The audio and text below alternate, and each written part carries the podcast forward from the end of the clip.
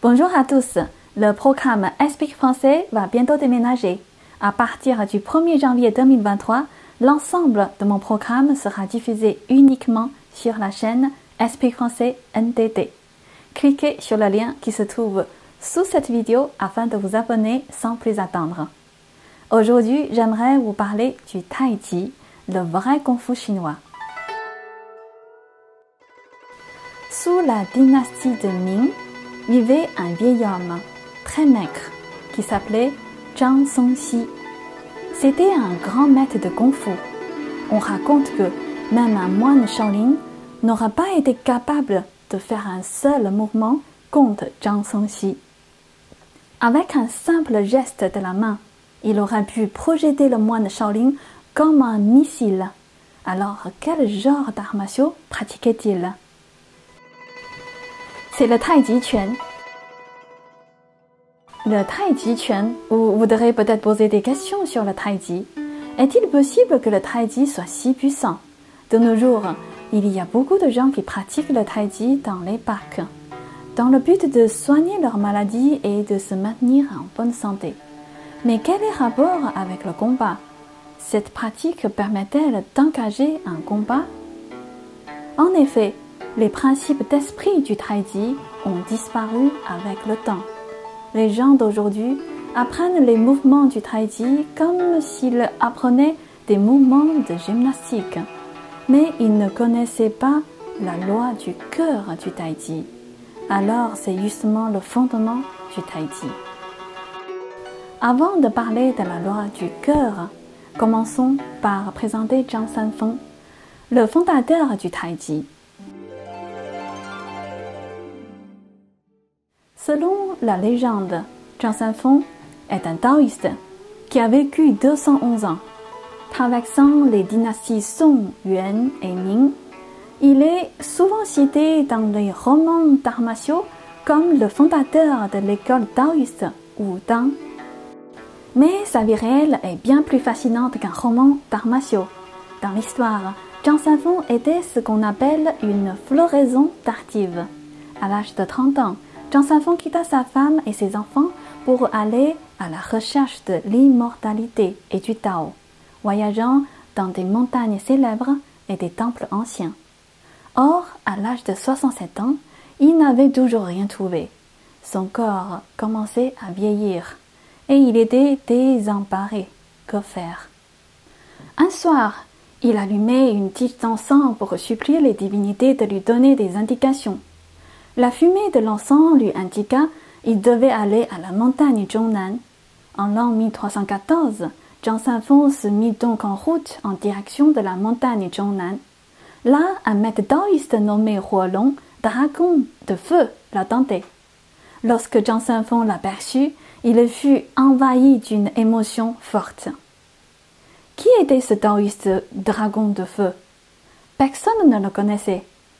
Les gens savaient seulement qu'il était un immortel très ancien.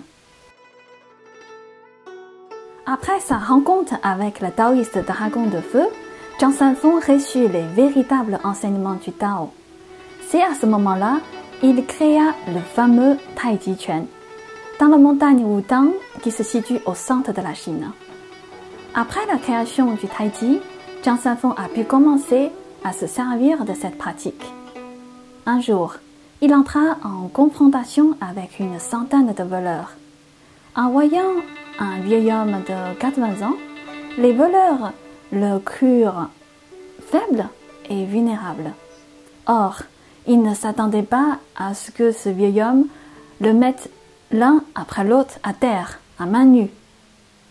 Ils le tombèrent un par un. Voilà la puissance que peuvent avoir les arts martiaux internes. En fait, les arts chinois se divisent en arts martiaux externes et internes.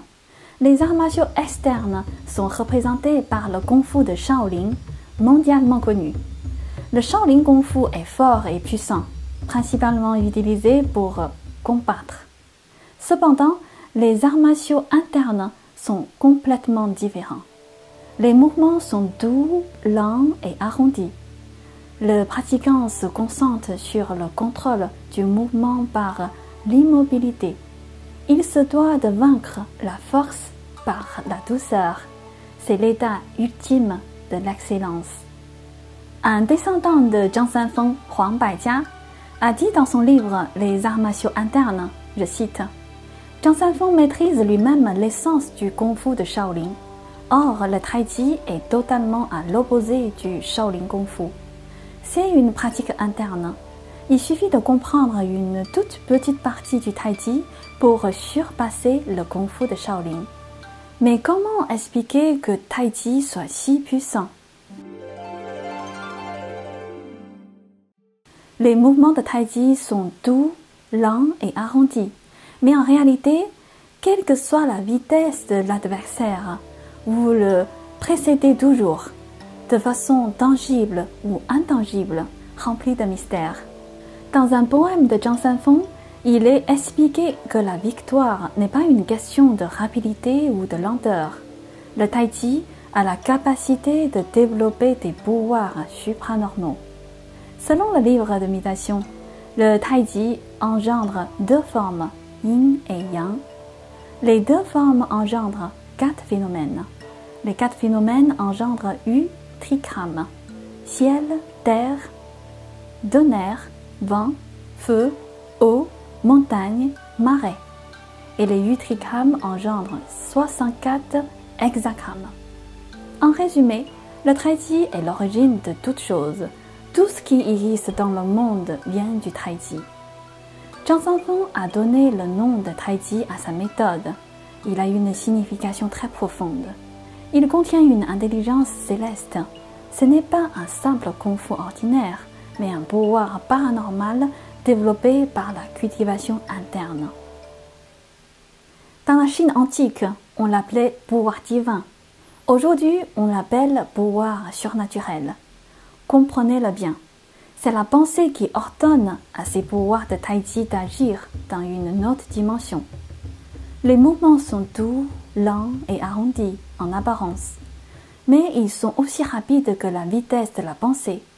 La personne qui pratique Tai Chi n'a pas forcément beaucoup de force, mais elle est capable de vaincre l'adversaire sans effort physique. Avec très peu de force, un pratiquant de Tai Chi peut faire dévier un grand proie de sa trajectoire. Personne ne peut battre le Tai Chi en combat, mais l'essence du Tai Chi est qu'il est nécessaire de faire une cultivation à la fois interne et externe. La pratique du Tai Chi permet non seulement de combattre, mais elle donne également la longévité et peut même conduire à l'immortalité.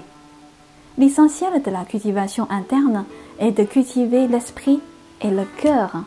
Par exemple, il est important d'être bon, de penser d'abord aux autres, d'être capable de renoncer à l'esprit de compétition ou au désir de se faire valoir. Plus tard, Zhang Sanfeng quitta la montagne Wudang et partit errer dans le monde. C'est à ce moment-là que le Tai Chi a été transmis au peuple. Cette méthode d'arts a de hautes exigences en ce qui concerne le niveau de spiritualité et de moralité.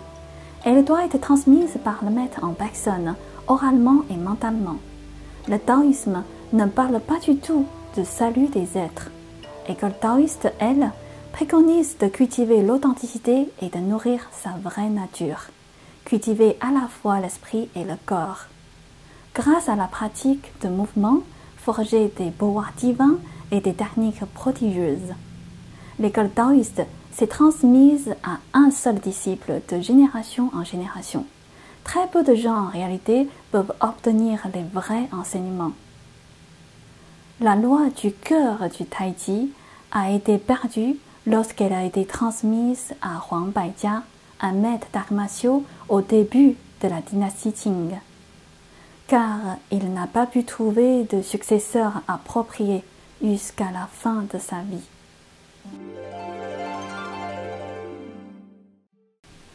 Aujourd'hui, il existe de nombreuses écoles de Tai Chi et de nombreux pratiquants. Et pourtant, il est difficile de trouver un vrai héros qui soit invincible comme Zhang Sanfeng. Alors, que reste-t-il du Taiji aujourd'hui? Le Taiji transmis actuellement n'a plus grand-chose à voir avec celui du grand maître Zhang Sanfeng. D'ailleurs, les gens ne connaissent plus le lien entre le Taiji et la cultivation interne. Ils ne savent pas que le succès d'un combattant dépend de la loi du cœur. Il y a aussi des gens dans la société qui ont changé les mouvements du Taiji à leur guise. Cela montre qu'ils ne comprennent pas la véritable signification du Taiji. Même si le Taiji présente encore certains avantages en matière de santé et de défense, il ne fait pas preuve d'une grande puissance. Il n'y a aucun moyen d'atteindre ce que son fondateur Zhang Sanfeng a conçu pour cultiver l'authenticité et pour nourrir sa vraie nature, éveiller sa grande sagesse et élever son état d'esprit. Il est regrettable que le Taiji véritable se soit perdu dans le monde d'aujourd'hui. Sa gloire passée restera cependant toujours dans notre mémoire. C'est tout pour aujourd'hui. Je suis Ing. Merci d'avoir regardé cet épisode et à très bientôt. Un spectacle qui compte vraiment. Pour chacun d'entre nous.